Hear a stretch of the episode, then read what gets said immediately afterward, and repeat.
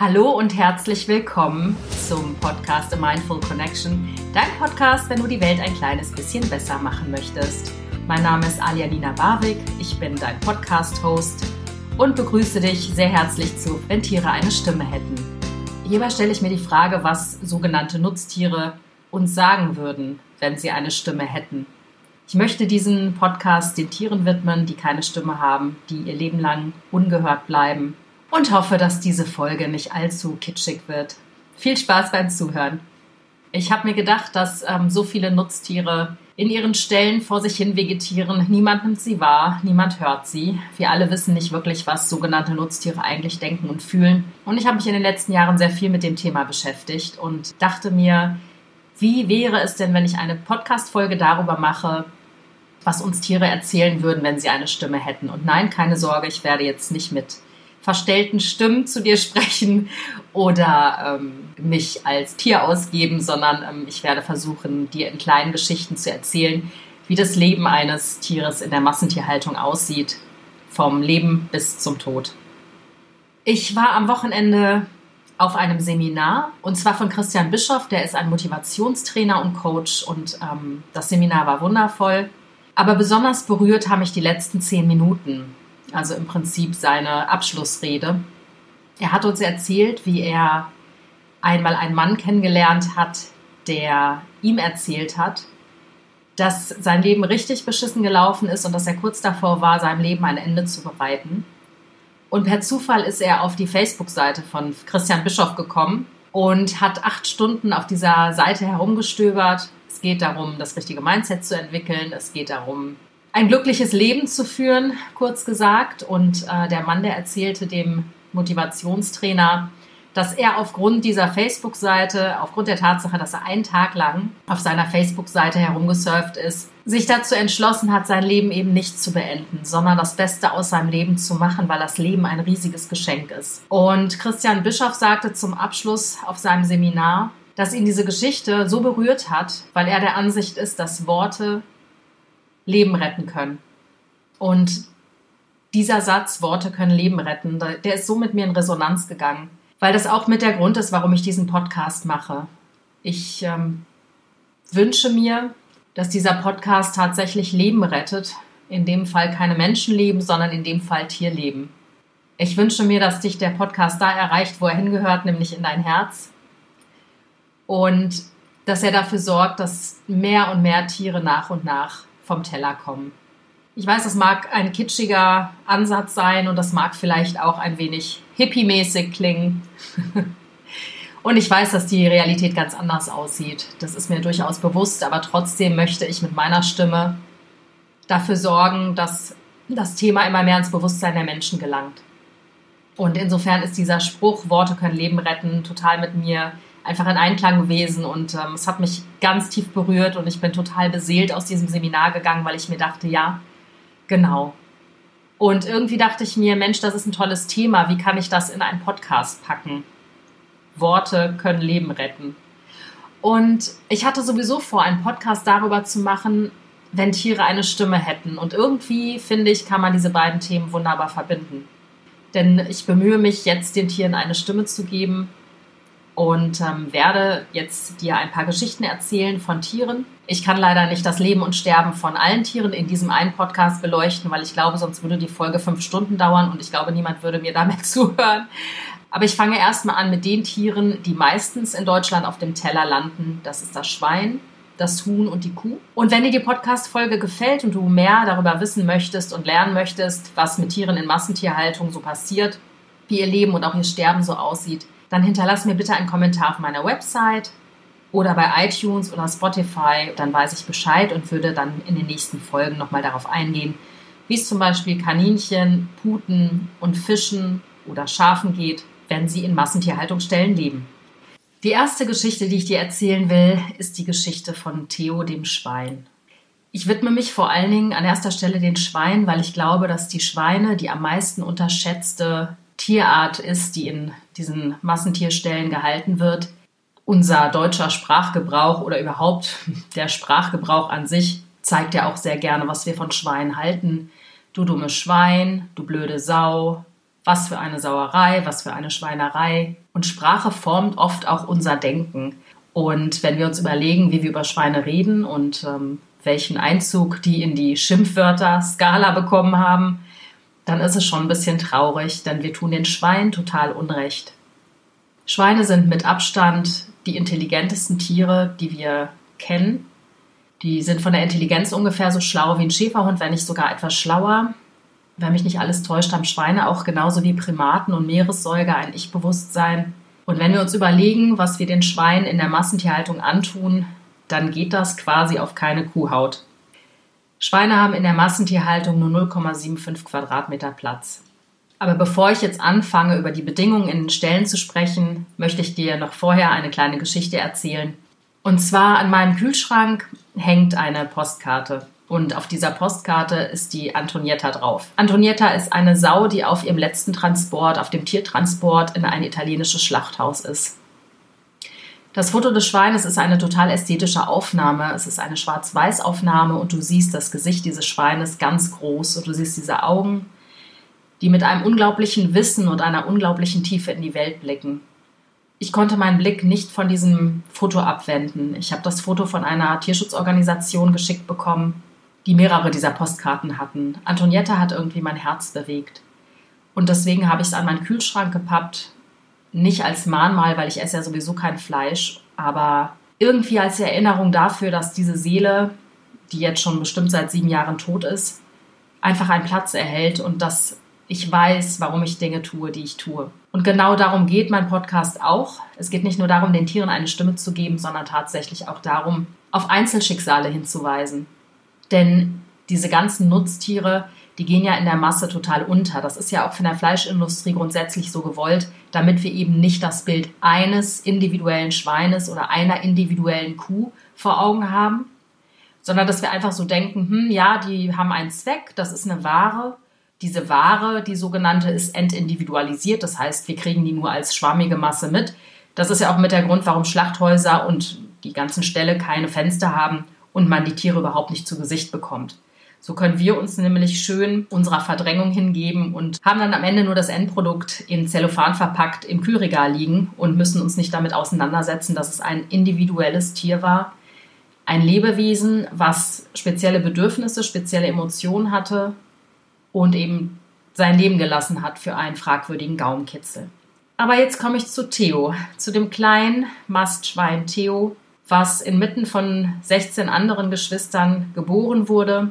Seine Mutter ist die Zuchtsau, die liegt in einem Kastenstand. Die Landwirte beschreiben den Kastenstand als sinnvolle Maßnahme dafür, dass sie die Ferkel nicht erdrücken.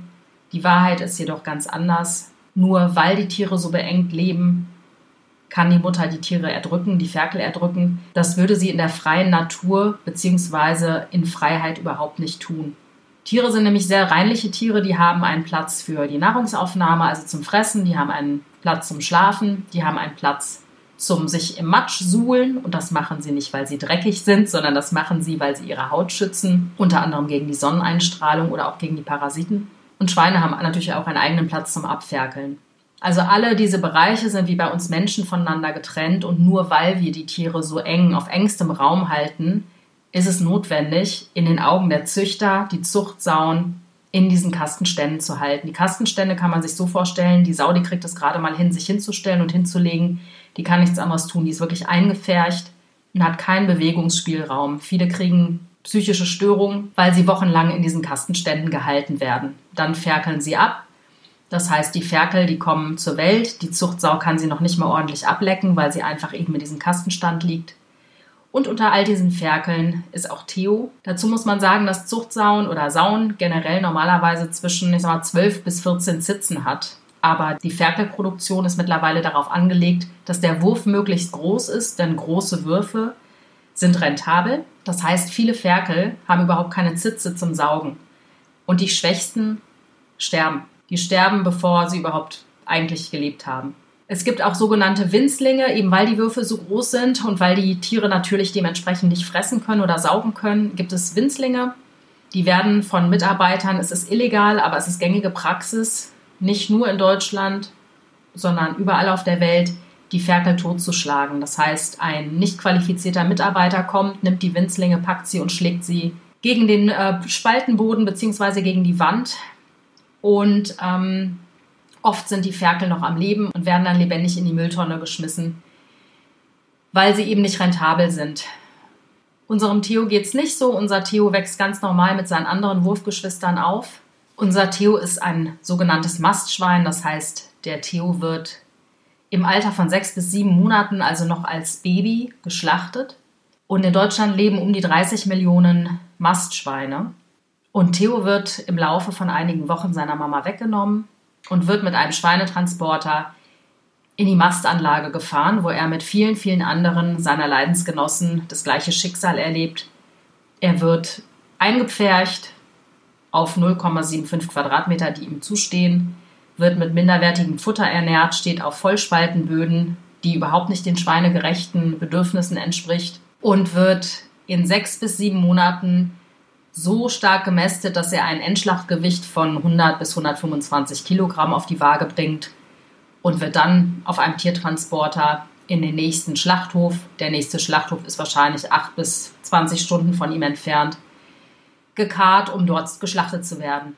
So, wäre das nicht alles deprimierend genug, wird es auch nicht besser, wenn man sich über sein Leben ein paar Gedanken macht, denn in der Mastanlage wo er mit seinem anderen Kumpel in einem Verschlag ist, auf Spaltenböden, wird er in den nächsten sechs bis sieben Monaten Folgendes erleben. Zum einen ist es etwas pervers, dass nach dem Wunsch der Verbraucher die Tiere sozusagen genetisch verändert werden, sodass es bei den Tieren zu einem noch größeren Schinkenanteil kommt. Die Rückenpartie ist nicht so wichtig für die Verbraucher, insofern wird die kleiner gezüchtet. Der ganze Körper ist sozusagen auf den Fleischkonsum hingezüchtet. Das heißt, es gibt eine genetische Auslese. Aufgrund dieser genetischen Auslese ist der Körper natürlich nicht mehr so stabil wie einst, also unter normalen Bedingungen. Das heißt, dass die Tiere ganz extreme Erkrankungen entwickeln aufgrund dieser genetischen Veränderung. Folgende Erkrankungen entstehen aus einer Mischform aus Qualzucht und ähm, der schlechten Haltung.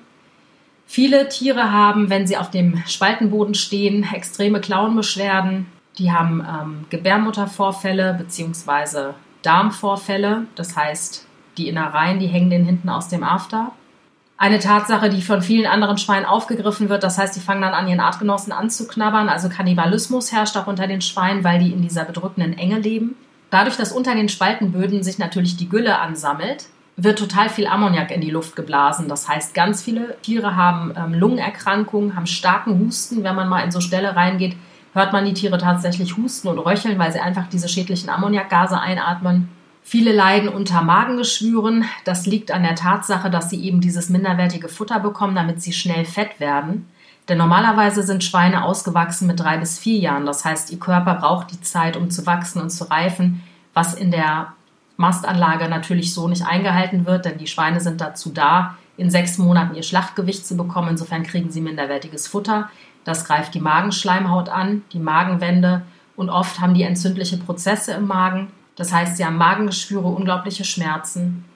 Viele haben zudem durch den Spaltenboden Bewegungsapparatsstörungen, die humpeln, die haben Verletzungen und wie gesagt, über den Aspekt des Kannibalismus bin ich gerade eingegangen, weil Tiere einfach genauso wie wir Menschen irgendwann verrückt werden, wenn sie zu nah aufeinander gehalten werden. Man muss sich das so vorstellen, wenn wir irgendwo eingefärcht sind in einem Raum, wir mögen auch nicht jeden, mit dem wir da rumstehen. Und ähm, wenn wir uns langweilen und frustriert sind, hauen wir dann auch mal gerne über die Stränge und hauen dem anderen eine rein. Und genauso ähnlich kann man sich das nicht nur bei Schweinen, natürlich auch bei den anderen Tieren vorstellen. Aber bei Schweinen ist die ganze Sache noch etwas prekärer, weil sie einfach unglaublich intelligent sind und ein unglaubliches Sozialverhalten haben. Und dementsprechend kriegt dann der andere einen auch auf die Nuss ähm, was sehr verharmlosend ausgedrückt ist, weil die gehen so weit, dass sie sich wirklich töten. Und das wird natürlich auch landwirtschaftlich einkalkuliert, ne, dass Tiere sterben während der Mast. Das heißt, das ist ja auch mit der Grund, warum die Tiere so eng zusammengefercht werden. Das ist genau dieselbe Sache wie mit den Tiertransportern. Es wird einfach davon ausgegangen, so und so viel Prozent krepieren sowieso, bevor sie geschlachtet werden. Das Risiko kalkulieren wir. Das heißt, es ist immer noch eine Gewinnspanne da. Das muss man sich auch mal vor Augen führen. Und nur die Masse macht Profit und dementsprechend wird auch eine Rechnung gemacht, dass eben ganz viele sterben. Und wenn du dir jetzt vielleicht denkst, okay, liebe Alia, das ist ja alles schön und gut, dass du uns das erzählst, aber woher weißt du das? Du hast ja sowieso keine Ahnung, wie es da drin aussieht. Doch, habe ich tatsächlich. Denn aufgrund meiner eigenen beruflichen Erfahrung, ich ähm, drehe ja Filme beziehungsweise Dokus oder Reportagen, hatte ich mal das, ähm, ich nenne es mal Vergnügen, in einen Stall zu kommen, wo Schweine gehalten wurden.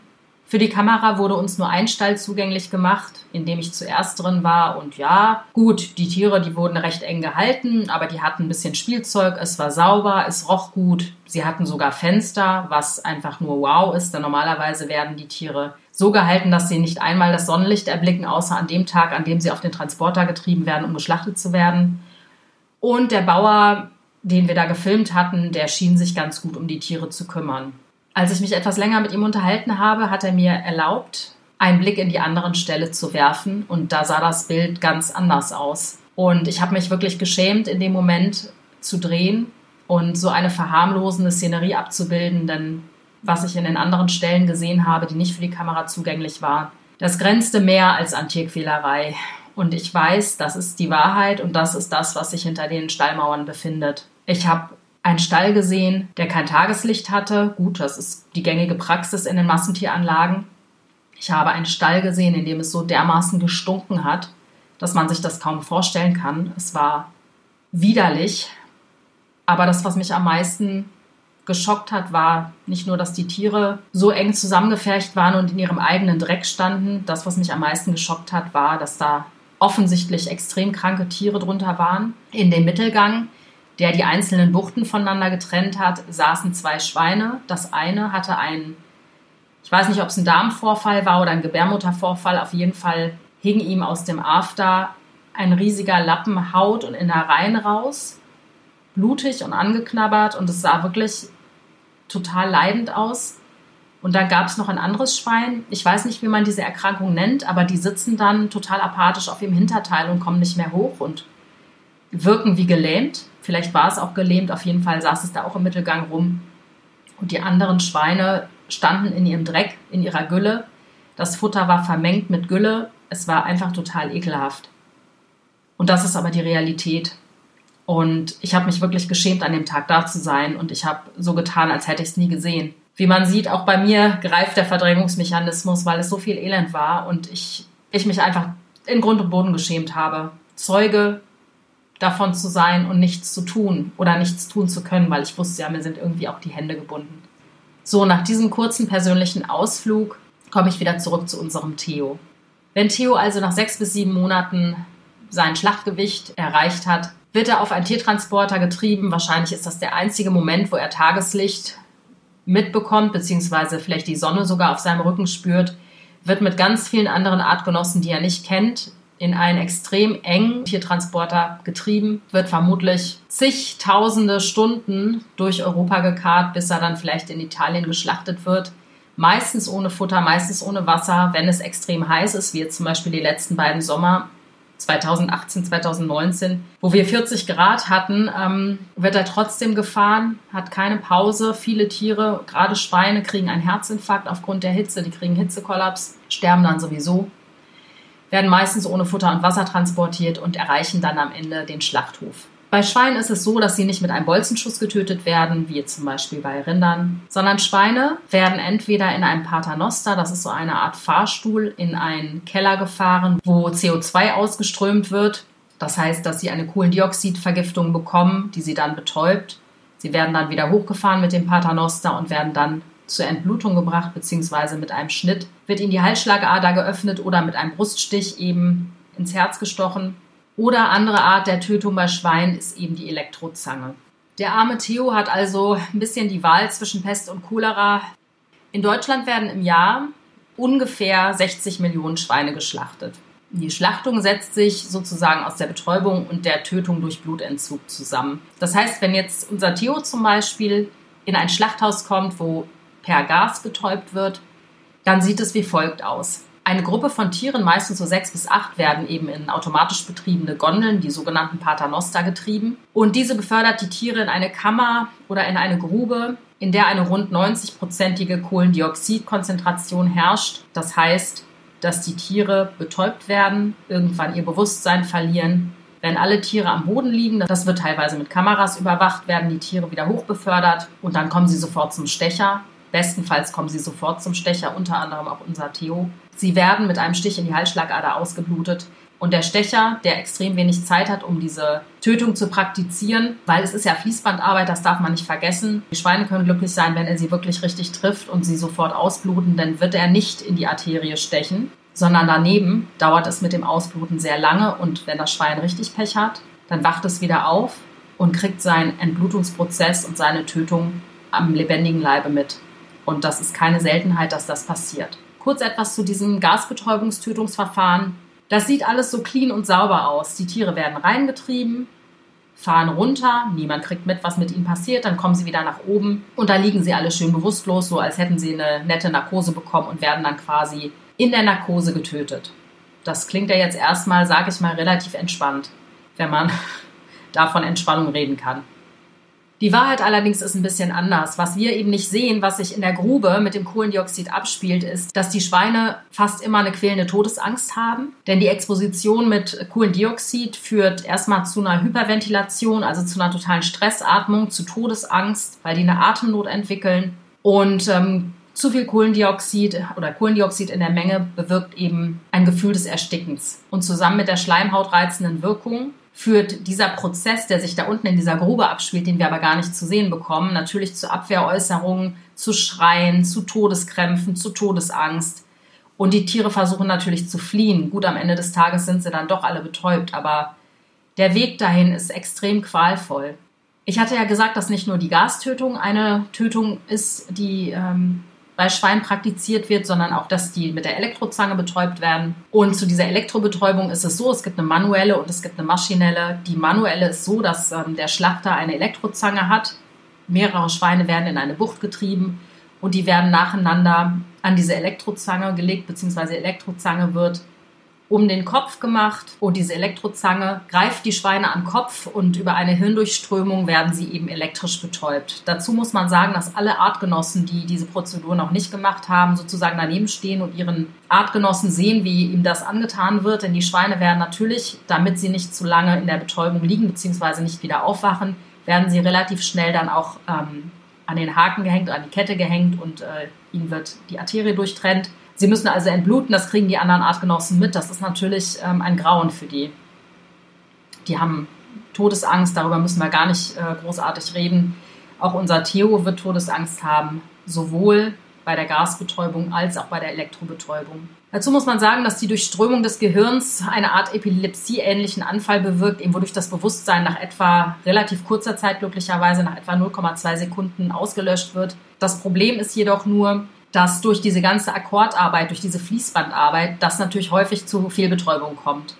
Es kommt eben oft zu einer hochgradig schmerzhaften elektrischen Durchströmung, weil zum Beispiel die Elektrozange nicht richtig greift, weil durch den Stress auf der Arbeit natürlich dann auch manchmal einfach nicht die Möglichkeit ist, das Schwein nachzubetäuben, sodass diese schmerzhafte elektrische Durchströmung dazu führt, dass sich das Schwein zwar auf die Seite wirft und verkrampft und das Schwein bewegungsunfähig ist, aber oft ist es so, dass es gar keine erfolgreiche Betäubung war, sondern dass das Schwein mitbekommt, was dann danach mit ihm passiert. Es ist im Prinzip nur gelähmt, aber kriegt alles bei vollem Bewusstsein mit. Und auch diese Fehlbetäubungen sind kein Einzelfall, ganz im Gegenteil. Wenn du dir vorstellst, es werden 60 Millionen Schweine im Jahr geschlachtet. Laut der Statistik der Bundesregierung tritt bei diesem Betäubungsverfahren eben die Elektrozange eine Fehlbetäubung auf. Und zwar, wenn man sich die Prozentzahlen ansieht, bei manuell durchgeführten Elektrobetäubung sind es 12,5 Prozent der Schweine, bei automatischen Betäubungsanlagen in Häkchen nur 3,3 Prozent. Ich bin echt schlecht in Mathe, aber wenn du dir das zusammenrechnest, das sind um die 15 bis 16 Prozent insgesamt und 15 bis 16 Prozent gemessen an der Zahl von 60 Millionen Schweinen im Jahr. Ich lasse es mit dem Mathe, es ist mir peinlich, weil die Zahl wahrscheinlich sowieso falsch sein wird, aber du kannst es dir ausrechnen, wie viele Schweine lebendig geschlachtet werden und Angst und Stress und Todesqualen erleiden. Wäre das nicht schon schlimm genug für unseren Theo, hätte er besonderes Pech, wenn er im Brühbad wieder aufwachen würde. Das passiert auch extrem regelmäßig vielen, vielen Schweinen. Denn der nächste Schritt, wenn die Tiere ausgeblutet sind, ist der Weg ins Brühbad. Die Tiere werden in kochendes Wasser gebracht, damit die Borsten abgehen und werden mit einem elektrischen, also wie so ein Eisengerät, unter Wasser gedrückt und auch unter Wasser gehalten. In extrem vielen Schlachtkörpern Schweineschlachtkörpern wird nachgewiesen, dass die Tiere nicht am Ausbluten gestorben sind, sondern dass sie ertrunken sind. Und das erklärt sich folgendermaßen, dass viele Tiere in dem Brühbad wieder aufwachen. Und ja, es sind Dinge, die möchte man nicht hören. Und ja, es ist aber leider die Realität in Schlachthöfen. Ich habe ähm, vor einigen Jahren ein Buch gekauft, das nennt sich Slaughterhouse. Ich glaube, es gibt es nur auf Englisch. Das ist von einer Amerikanerin, die bei einer Tierschutzorganisation arbeitet. Ich habe diese Berichte gelesen. Sie unterhält sich mit Schlachthofmitarbeitern. Sie hat ganz extrem krasse Berichte ähm, zusammengetragen aus Schlachthäusern, klar nur aus US-amerikanischen Schlachthäusern, aber man kann das eins zu eins auch auf die deutschen Schlachthäuser übertragen, denn es ist hier einfach auch nicht besser, auch wenn wir uns das ständig erzählen wollen, es ist nicht besser. Und die hat Berichte in diesem Buch zusammengetragen, wo Schweineschlechter erzählen, dass extrem viele Tiere ertrinken, weil extrem viele Tiere aufwachen und nicht richtig betäubt sind. Dieses Buch ist wirklich lesenswert. Ich habe, glaube ich, die ganzen 300 Seiten lang nur geheult, aber okay. Ich kann das einfach nur jedem ans Herz legen, wenn man sich etwas zu Gemüte führen will, wie das wirklich abgeht hinter den Mauern der Schlachthöfe. Ja, so, und ähm, nach dem Brühbad sind sie dann auch wirklich tot. Auch Theo wäre dann spätestens nach dem Brühbad wirklich tot. Und jetzt komme ich auch schon am Ende der Geschichte von Theo an. Ich hoffe, sie hat dich nicht komplett runtergezogen. Ich habe gemerkt im Laufe der Zeit, dass ich wirklich ständig innehalten musste, weil mich das irgendwie so traurig macht. So, ich hoffe, du hast jetzt nicht komplett abgeschaltet, weil so richtig schön sind ja die Themen gerade nicht, über die ich spreche. Ähm, jetzt würde ich auf die Hühner zu sprechen kommen. Und zwar, wie du dir sicher vorstellen kannst, haben die auch kein leichteres Schicksal als Theo. Ich picke jetzt ein Huhn raus, dessen Geschichte ich dir jetzt erzählen möchte. Das ist die Hedda. Ein sehr schöner Name, wie ich finde. Und ähm, bei den Hühnern ist es so, es gibt einmal die Masthühner und einmal die Legehennen. Ich würde mich jetzt darauf beschränken, erstmal über die Masthühner zu sprechen, weil bei den Legehennen ist es relativ simpel. Da kann ich nicht über beide Geschlechter reden, weil tatsächlich die Legehennen, die gezüchtet werden, sind logischerweise nur weiblich. Die männlichen Tiere werden als Eintagsküken vergast oder geschreddert. Das heißt, die männlichen Tiere überleben da gar nicht. Und warum das so ist, ähm, Legehennen werden auf die Eierleistung gezüchtet. Da spielt der Fleischansatz keine Rolle. Das heißt, die männlichen Tiere sind da unbrauchbar für die Wirtschaft. Das ist der Grund, warum es die sogenannten Eintagsküken gibt. Zum Beispiel, wenn du Hund oder Katze besitzt, kannst du zum Beispiel in Tierhandlungen Eintagsküken kaufen, um die deinen Haustieren zu verfüttern. Die Küken sind eben die getöteten männlichen Küken der Legehennenzuchtlinie. Du hast bestimmt auch in den letzten Jahren die Diskussion über ein Verbot der Kükentötung mitbekommen. Gerade in NRW war das, glaube ich, ein ganz großes Thema. Ich weiß im Moment gar nicht, wie der aktuelle politische Stand der Dinge ähm, ist. Es sollte verboten werden, weil es einfach total gegen das Tierschutzgesetz geht, weil es kein vernünftiger Grund ist, Tiere zu töten. Aber da frage ich mich sowieso, was ist eigentlich ein vernünftiger Grund, Tiere zu töten? Denn wir müssen Tiere nicht essen. Das wäre vielleicht der einzige vernünftige Grund für mich, wenn wir sonst verhungern würden. Aber dem ist ja nicht so. Also insofern Tierschutzgesetz hin oder her ist auch nochmal ein Thema für sich. Dadurch, dass ich bei den Legehennen wirklich nur über die weiblichen Tiere sprechen können würde, würde ich jetzt trotzdem auf die Masthühner zu sprechen können. Ähm, wie du dir vorstellen kannst, habe ich ja gerade schon erwähnt, die Legehennen, das ist eine bestimmte Zuchtlinie, die auf die Eierleistung hingetrimmt ist. Das heißt, die Tiere sollen um die 300 Eier im Jahr legen, also fast jeden Tag ein Ei, was total unnatürlich ist, weil in der freien Natur, glaube ich, würden Hühner um die 50 bis 60 Eier legen.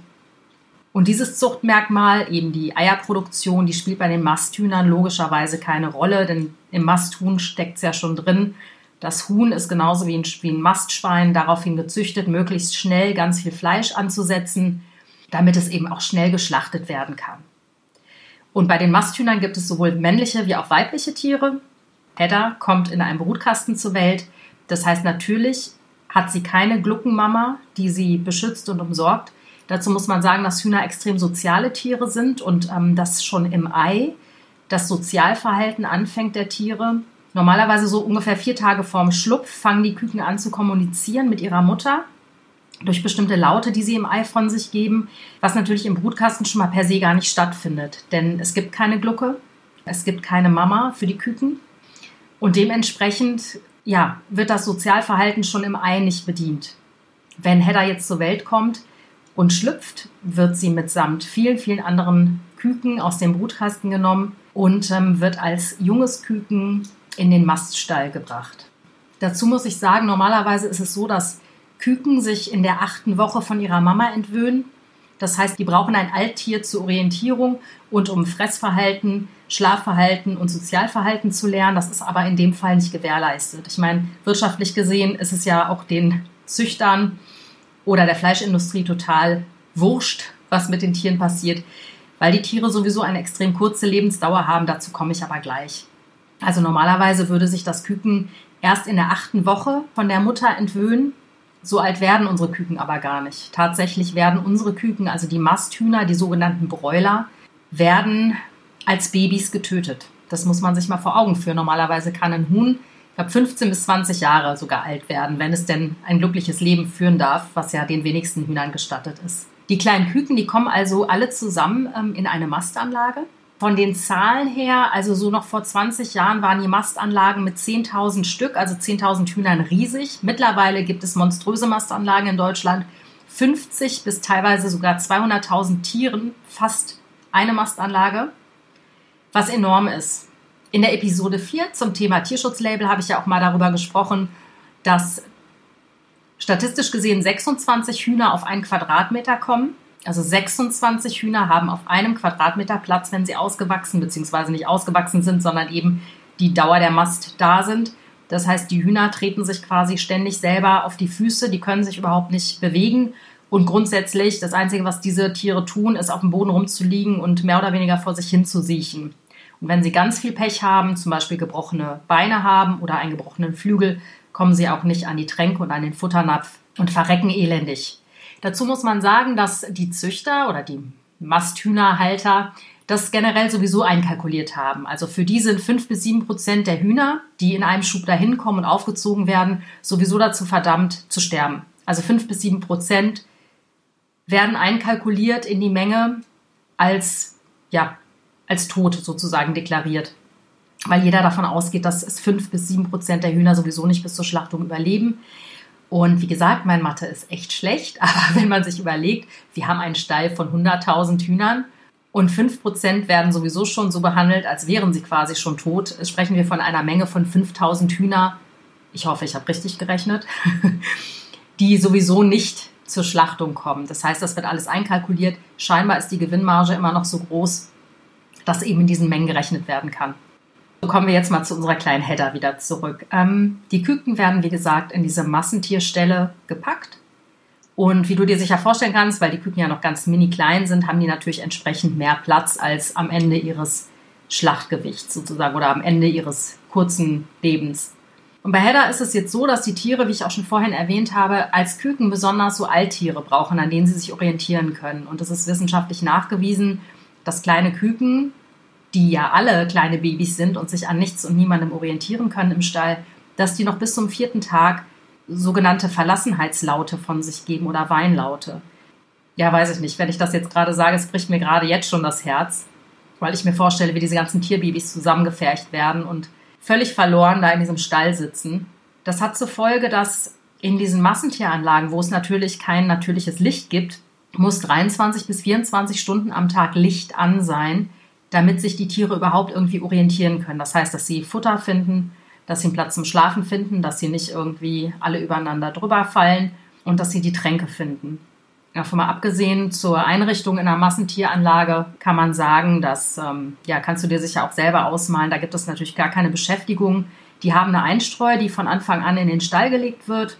Also quasi, wenn die Rutsche der neuen Mastküken kommt, einmal gibt es Einstreu und dann gibt es die Tage, die sie dort eben verbringen und die sie da leben, gibt es gar nichts mehr. Das heißt, am Ende der Zeit sind 90 Prozent des Bodens übersät mit Exkrementen und von der Einstreu ist gar nichts mehr da. Also du kannst dir vorstellen, das ist ein riesen unhygienischer Bockmist. Ich wollte ja noch kurz über die Mastdauer sprechen. Ich habe ja jetzt groß getönt, es gibt die Kurzmast, die Mittelmast und die Langmast. Und ähm, eigentlich sind diese Namen per se ein Witz. Die sogenannte Kurzmast, da leben die Hühner 28 bis 30 Lebenstage und werden mit einem Gewicht von anderthalb Kilo geschlachtet. Also kannst du dir vorstellen, die werden quasi nach vier Wochen geschlachtet und sehen dann aber schon aus wie richtige große Hühner, sind aber eigentlich noch Babys. Und warum das so ist, dass sie so aussehen körperlich, das werde ich dir gleich auch noch beschreiben. In der Mittelmast, da werden die Tiere auch nur ein paar Tage älter, nämlich um die 35 Tage. Und werden mit einem Mastendgewicht von ungefähr 2 bis 2,2 Kilo geschlachtet. Und bei der sogenannten Langmast, ich muss da ein bisschen grinsen, weil lang ist die Mast garantiert nicht, es sind nur 42 Tage und da werden sie mit einem Schlachtendgewicht von ungefähr 2,7 Kilo getötet. Also es sind absurd kurze Zeiträume. Und wenn man sich mal überlegt, in den 50er Jahren war es so, dass ein Huhn nach 120 Tagen Mast anderthalb Kilo zugelegt hat, beziehungsweise eben anderthalb Kilo gewogen hat. Und jetzt ist der Prozess so dermaßen verkürzt worden, dass es nur noch ein Viertel der Zeit ist, nämlich 30 Tage.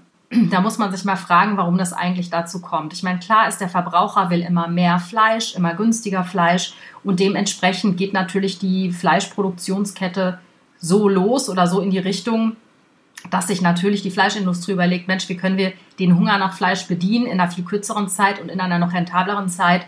Klar, es ist der Verbraucher, der danach schreit und ähm, die Fleischindustrie sorgt dann für Nachschub. Und wie sie das macht? Genauso wie beim Schwein ist es so, dass die Tiere natürlich genetisch verändert werden. Bei den Legehennen, das hatten wir ja schon im, im bei den Legehennen, das hatten wir ja schon im Vorfeld, wird natürlich ähm, nach der Eierproduktion geschaut, ähm, dass die möglichst rentabel ausfällt. Und bei den Masthühnern ist es so, dass es sogenannte Hybridhühner sind. Die werden so entsprechend gezüchtet, dass der Hühnerbrustmuskel extrem fett gezüchtet ist. Warum? Weil die meisten Menschen Hühnerbrust am liebsten essen. Man guckt dich einfach mal um. Ähm, in Restaurants oder im Supermarkt, was da alles in der Fleischtheke liegt, das sind meistens die Brustteile, die Hühnchenbrustteile und eben auch die Schenkel. Ne, auf dem Grill landen ja immer mal gerne die Schenkel. Das heißt, mittlerweile ist es so, dass bei den äh, Masthühnern Brust und Schenkel vom Gewicht her 66 Prozent der Masse ausmachen. Das heißt, du kannst dir vorstellen, wie der Körper funktioniert. Der funktioniert nämlich gar nicht mehr wirklich gut, weil der auf diese unnatürliche Art und Weise gezüchtet ist. Ist es so, dass zum Beispiel Herz und Lunge sehr, sehr klein sind, dass die Hühner oft das Gleichgewicht verlieren, weil die einfach durch den schweren Brustmuskel nach vorne überfallen. Die können sich nicht mehr halten auf ihren Beinen und teilweise haben die so ein schweres Gewicht und können eben ihr Körpergewicht in der Kürze der Zeit gar nicht mehr tragen und die Beine brechen. Das heißt, es gibt oft diese Bilder, wo man so liegende Tiere im Stall hat, aber die Tiere liegen gar nicht, die können sich nicht mehr bewegen, weil sie die Beine gebrochen haben. Das sind zum Beispiel dann auch Hühner, die ähm, nicht mehr an die Tränke kommen und verhungern oder verdursten. Ja, irgendwie ist das pervers. Ich weiß nicht, also ich, mir läuft gerade echt ein Schauer über den Rücken, weil das wirklich so krank ist, was wir den Tieren antun.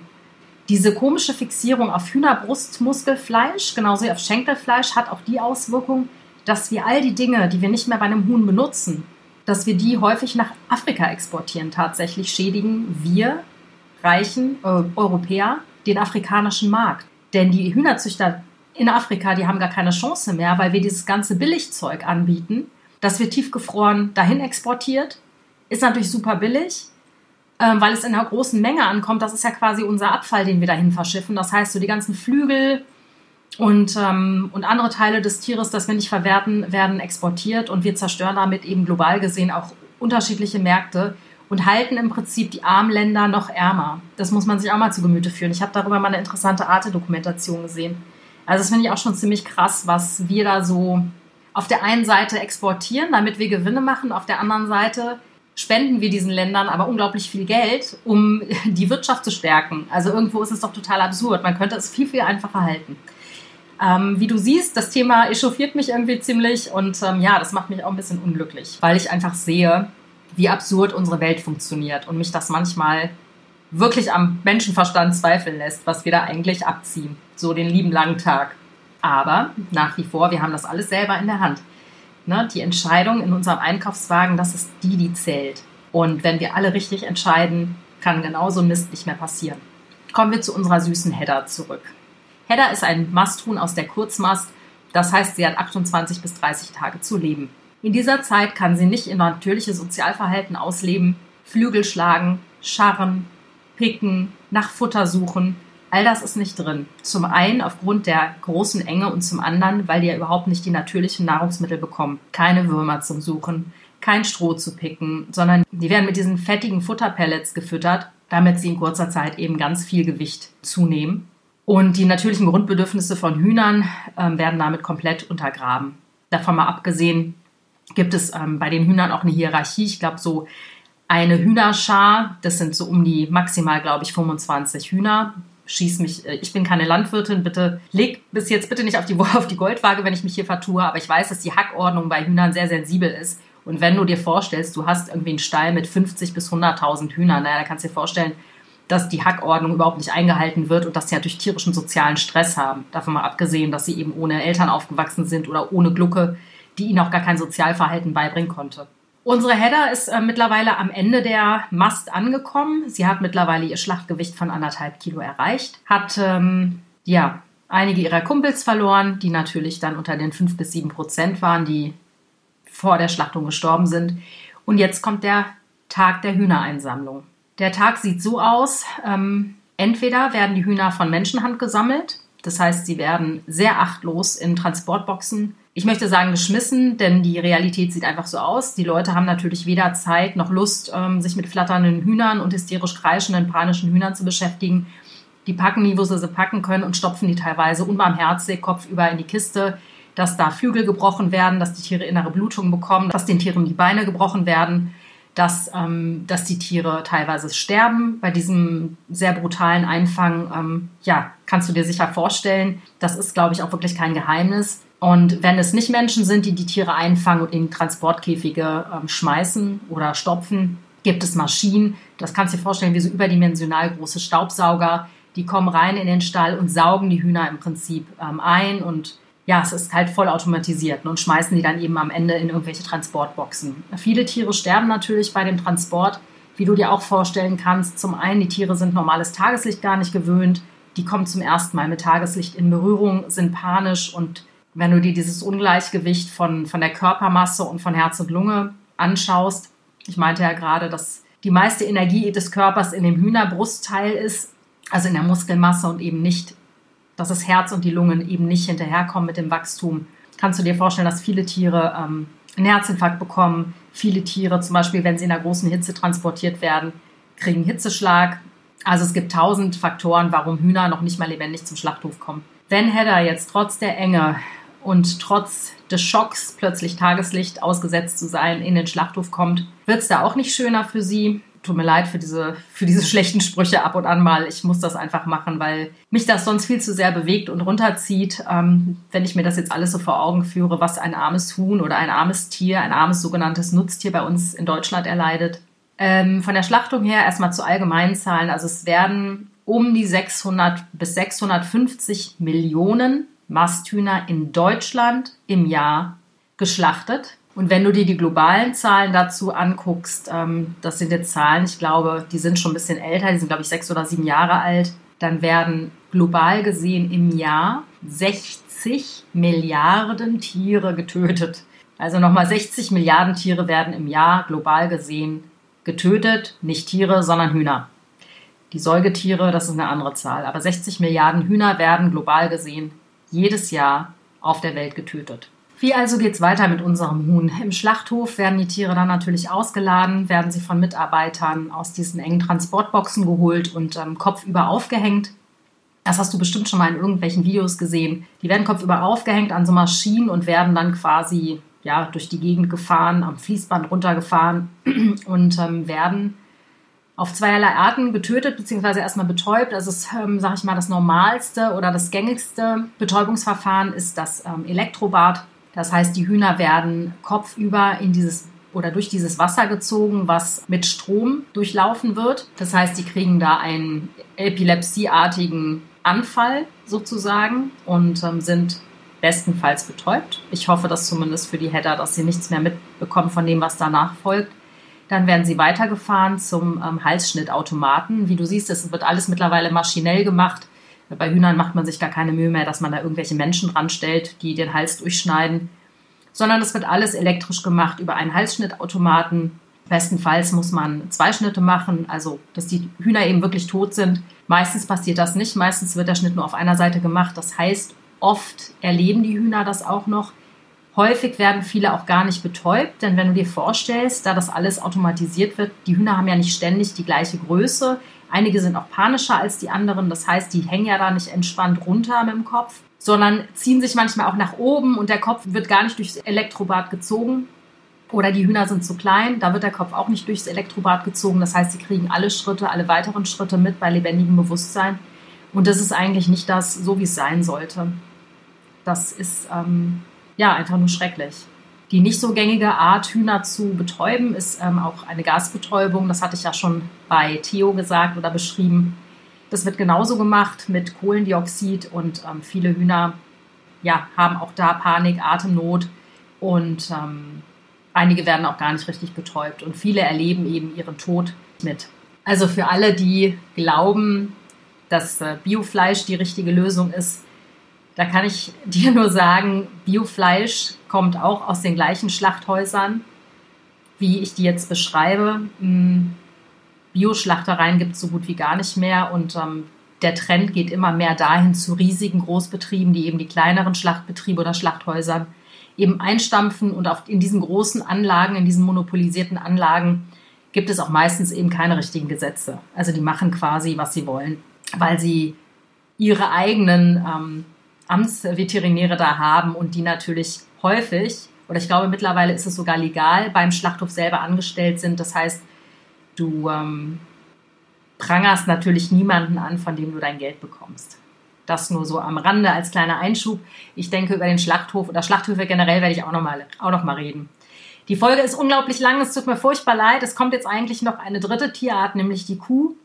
Ich bemühe mich, mich da so kurz wie möglich zu fassen. Es ist eine schwere Kost, diese Folge. Es tut mir auch total leid. Ich glaube nur, dass es total wichtig ist, dass die Leute wissen, was in Schlachthäusern abgeht, denn das weiß einfach niemand. Und, und die Schlachthäuser lassen sich natürlich auch nicht in die Karten gucken. Es gab so viele journalistische Vorstöße, die alle mal über Schlachthäuser berichten wollten, aber niemand stimmt dem zu. Deswegen kannst du dir vorstellen, was hinter den Mauern der Schlachthöfe für Sauereien stattfinden, im wahrsten Sinne des Wortes. Und ich glaube, es ist wichtig aufzuklären und ähm, dir mitzugeben, ja, wie alte Tiere überhaupt werden, was die für ein Leben geführt haben vor der Schlachtung, wie die aufwachsen, weil sich ganz viele Menschen darüber gar keine Gedanken machen. Und das ist auch grundsätzlich gar nicht schlimm, das will ja die Fleischindustrie. Wir sollen ja blind und blöd gehalten werden. Das ist ja genau Sinn und Zweck der ganzen Geschichte, damit sich einige wenige Leute eben schön die Taschen vollstopfen können und sich am Leid einer anderen Spezies bereichern können und die Menschen, die anderen Menschen eben für dumm verkaufen können. Aber du weißt es besser. Spätestens jetzt. Gut, dann werde ich dir jetzt noch was von einer Kuh erzählen. Wie wollen wir die Kuh nennen? Toni. Die Kuh heißt Toni. Und um die ganzen Hard Facts, die ich dir sozusagen fast die komplette letzte Stunde ans Ohr gequatscht habe, etwas aufzulockern. Also auf jeden Fall möchte ich die ganzen Hard Facts so ein bisschen untermalen mit meiner eigenen Erfahrung. Und zwar ähm, Toni die Kuh.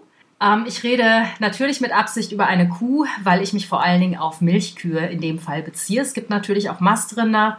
In dem Fall konzentriere ich mich jedoch auf die Milchkuh, weil ich glaube, das ist nochmal so ein ganz spezielles Schicksal, was die Kuh da so durchlebt ähm, in der Zeit, in der sie aufgezogen wird, genauso wie in der Zeit, in der sie Milch gibt und am Ende in der Zeit, in der sie geschlachtet wird.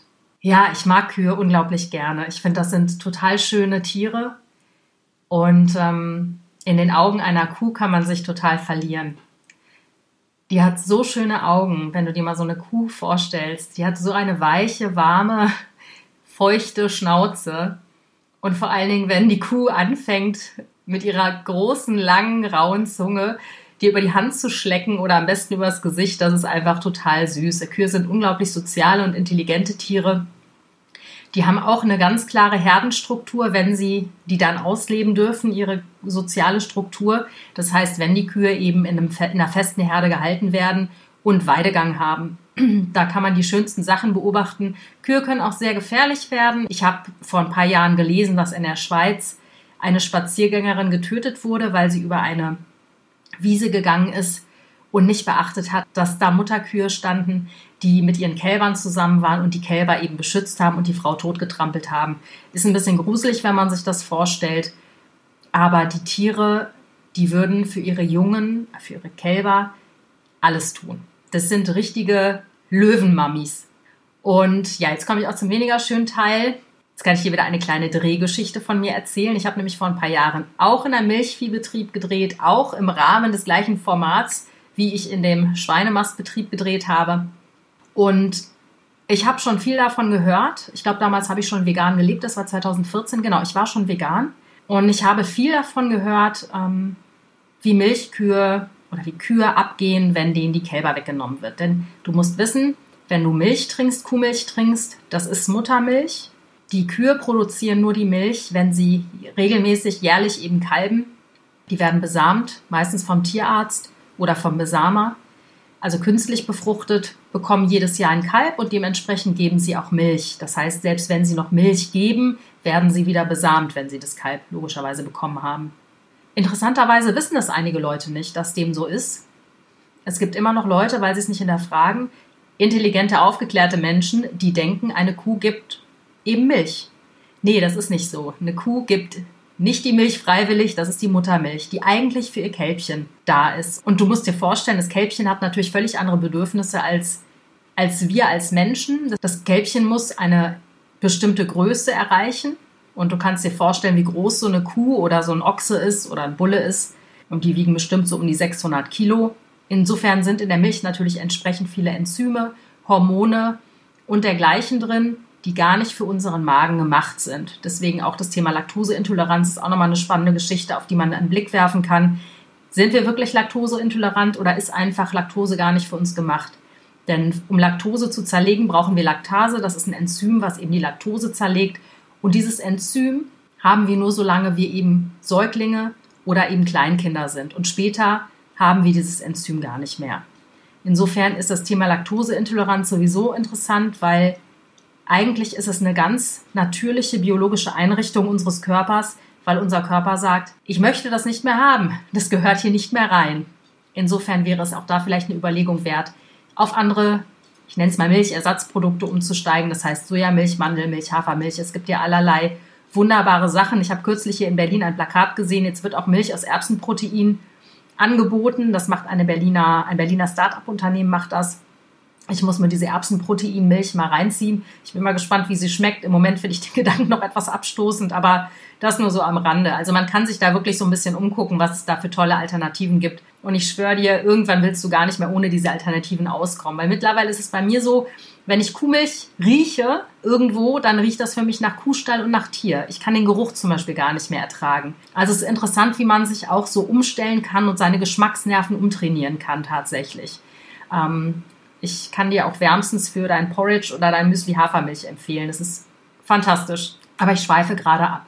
Ich war bei Toni der Kuh und ich wollte eigentlich anfangen davon zu erzählen, wie ich bei Filmaufnahmen eben auch mal in diesem Kuhstall war. Es war sogar ein schöner Kuhstall. Also ich sag mal, schön ist relativ, aber es war zumindest insofern für die Kühe erträglich, als dass sie regelmäßig Weidegang hatten. Und die hatten extrem schöne Weiden. Aber es war ein Milchviehbetrieb. Das heißt, was ich ähm, gesehen habe, war, dass wir während eines Drehs mal unterbrochen wurden, weil der Bauer ähm, zwei Kühe im Stall hatte, die gleichzeitig gekalbt hatten. Also das war ein so großer Betrieb, dass zwei Kühe wirklich zum selben Zeitpunkt eben ein Kalb bekommen haben. Und ähm, wir sind dann ihm nach in den Stall und du hörst es an meinem seufzenden Atem. Das war nicht schön, was ich da gesehen habe. Die Kälber waren feucht, die wurden von ihren Mamas abgeschleckt und der Bauer kam mit der Schubkarre. Und da hast du schon gemerkt, dass die beiden Kühe einen leicht panischen Blick hatten. Und der Bauer kam mit dieser Schubkarre und hat in einer Respektlosigkeit, und ich spreche nicht von ihm so als Sinnbild für jeden Bauern, um Gottes Willen, die Bauern, die machen alle einen tollen Job. Also vielleicht nicht alle, aber viele Bauern machen einen tollen Job und ich möchte da gar nicht hm, gegen diesen Berufsstand gegenreden, aber der war echt hart. Also der hat die Beine der Kälber auseinandergerissen, um zu gucken, welches Geschlecht sie haben. Denn du kannst dir denken, nur die weiblichen Tiere sind relevant und wichtig, die männlichen Tiere sind nichts wert. Im Moment ist der Preis für ein männliches Kalb bei ungefähr 8,50 Euro bis 15 Euro, was ein Witz ist. Das ist aber auch ein anderes Thema, darüber möchte ich irgendwann anders sprechen. Auf jeden Fall hat er direkt nach dem Geschlecht der Kälber geguckt. Und dann hat er sie mit einer Wucht, das eine war ein Weibchen, das andere ein Männchen, hat er sie mit einer Wucht auf diesen Schubkarren befördert, um sie eben in ihre kleinen Verschläge zu bringen. Ähm, und wäre das nicht schon schlimm genug gewesen, bin ich Zeugin davon geworden, was mit den Müttern dieser Kälber passiert ist. Und das hat mir das Herz gebrochen. Die Kühe, die hatten weit aufgerissene Augen. Man sah das Weiß der Kühe. Die Kühe sind aufgesprungen, sind dieser Schubkarre hinterhergelaufen und haben Laute von sich gegeben. Das kannst du dir nicht vorstellen.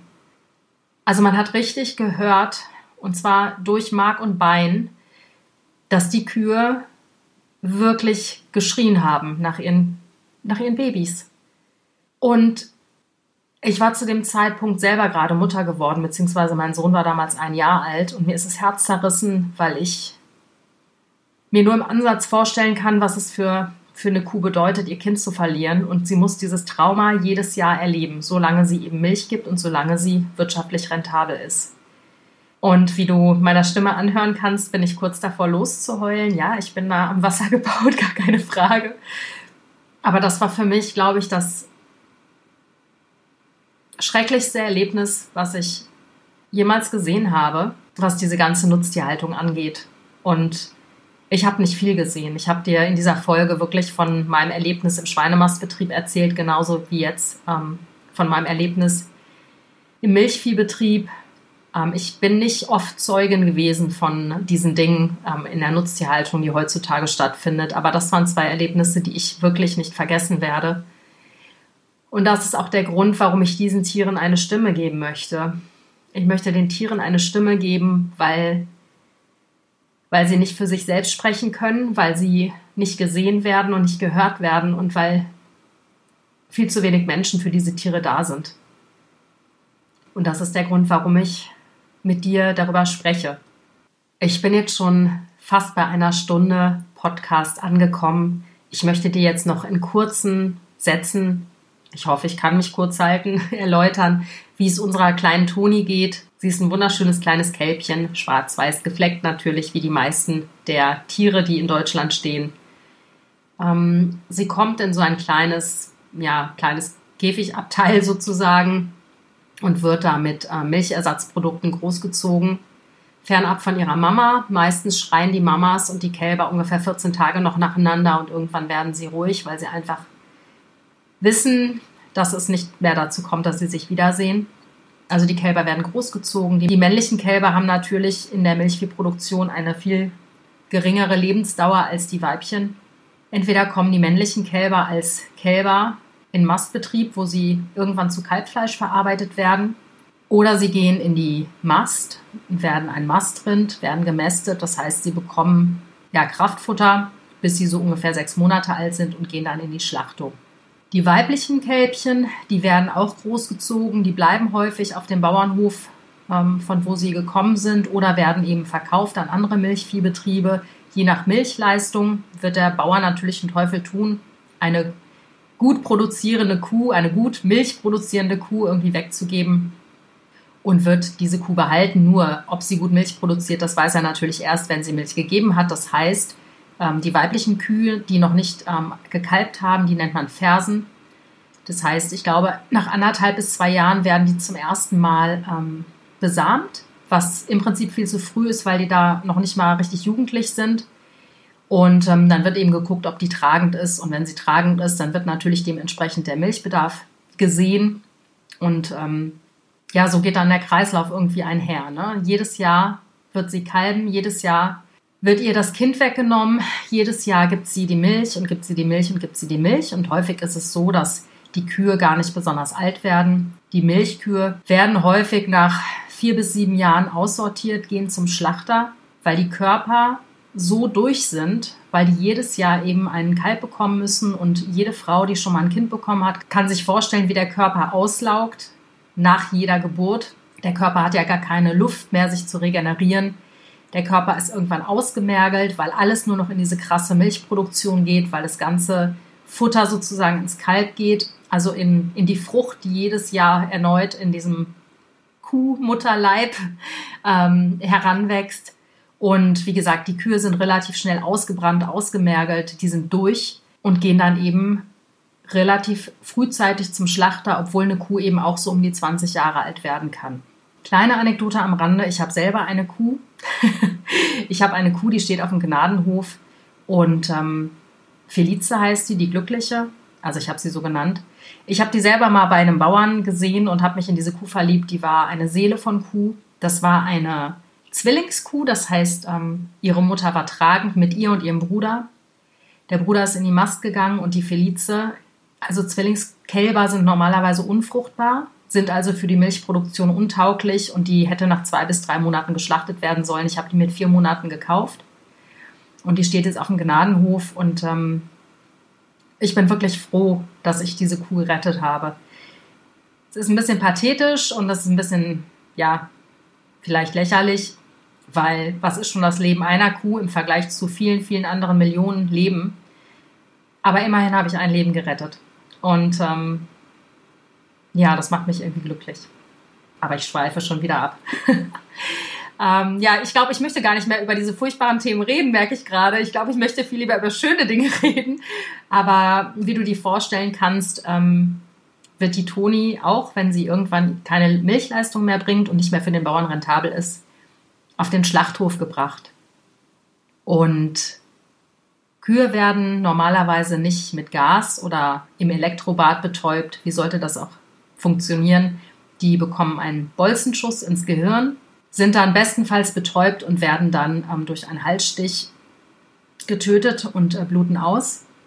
Und viele, viele Tiere werden nicht richtig betäubt, denn viele Schlachtmitarbeiter sind natürlich nicht entsprechend ordentlich ausgebildet und wissen auch nicht wirklich, wo das Gehirn einer Kuh ist. Deswegen treffen sie oft nicht richtig. Die Geräte sind häufig auch defekt, weil die nicht richtig ordentlich gewartet werden.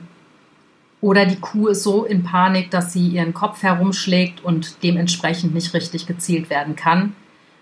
Und ich glaube, da sind die Schlachthausmitarbeiter auch nicht zwingend ähm, zur Verantwortung zu ziehen, sondern es ist eben die hohe Produktionsrate, die meistens der Grund dafür ist, dass ganz, ganz schnell gearbeitet werden muss. Und wie soll man da seine Arbeit, egal wie dreckig sie auch ist, ordentlich machen, wenn du unter so einem enormen Zeitdruck stehst?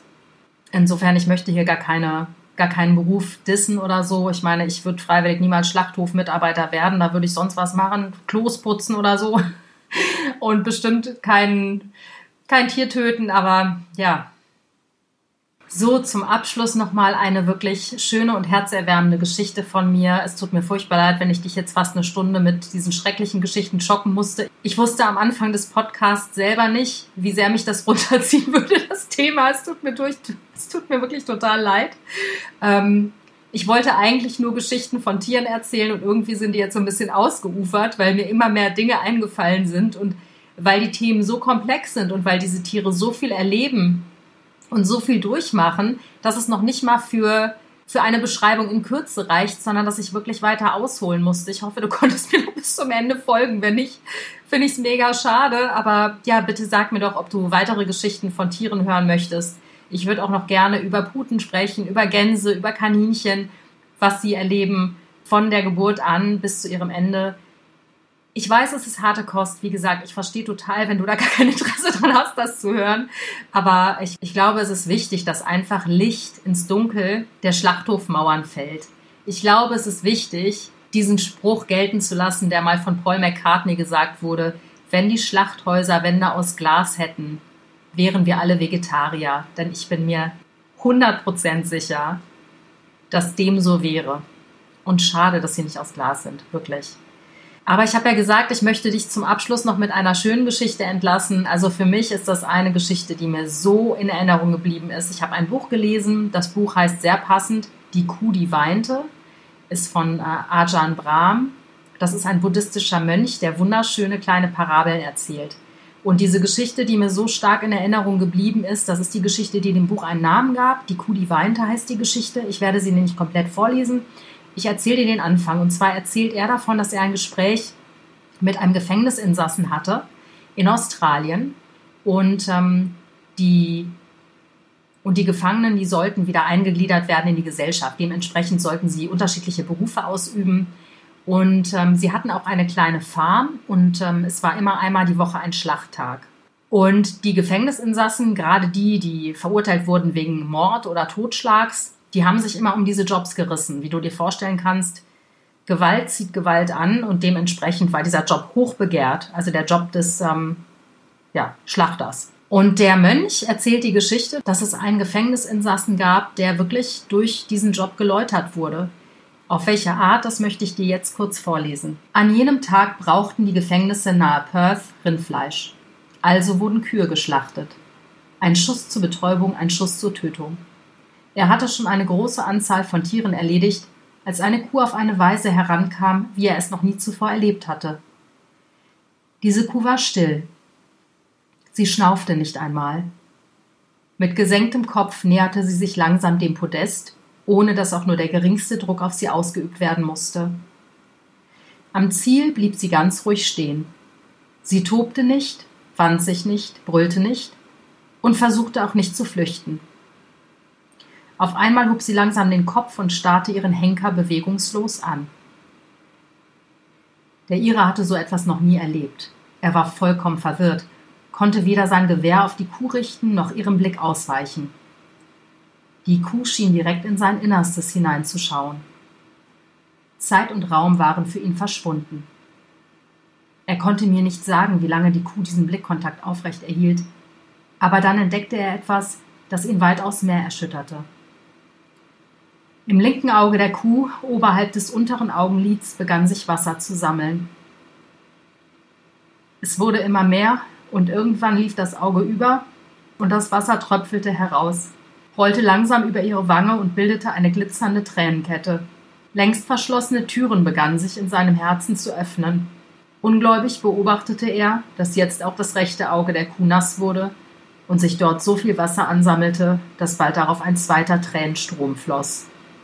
Die Kuh weinte. Da brach der Mann zusammen. Er sagte mir, dass er sein Bolzenschussgerät auf den Boden geworfen und den Wachen fluchend zugebrüllt hatte, dass sie mit ihm tun könnten, was sie wollten, aber diese Kuh wird nicht sterben. Er sagte mir, dass er jetzt Vegetarier sei. Die Geschichte stimmte. Andere Häftlinge der Gefängnisfarm bezeugten sie mir gegenüber. Die Kuh, die weinte, hatte einem der gewalttätigsten Männer gezeigt, was sich kümmern bedeutet.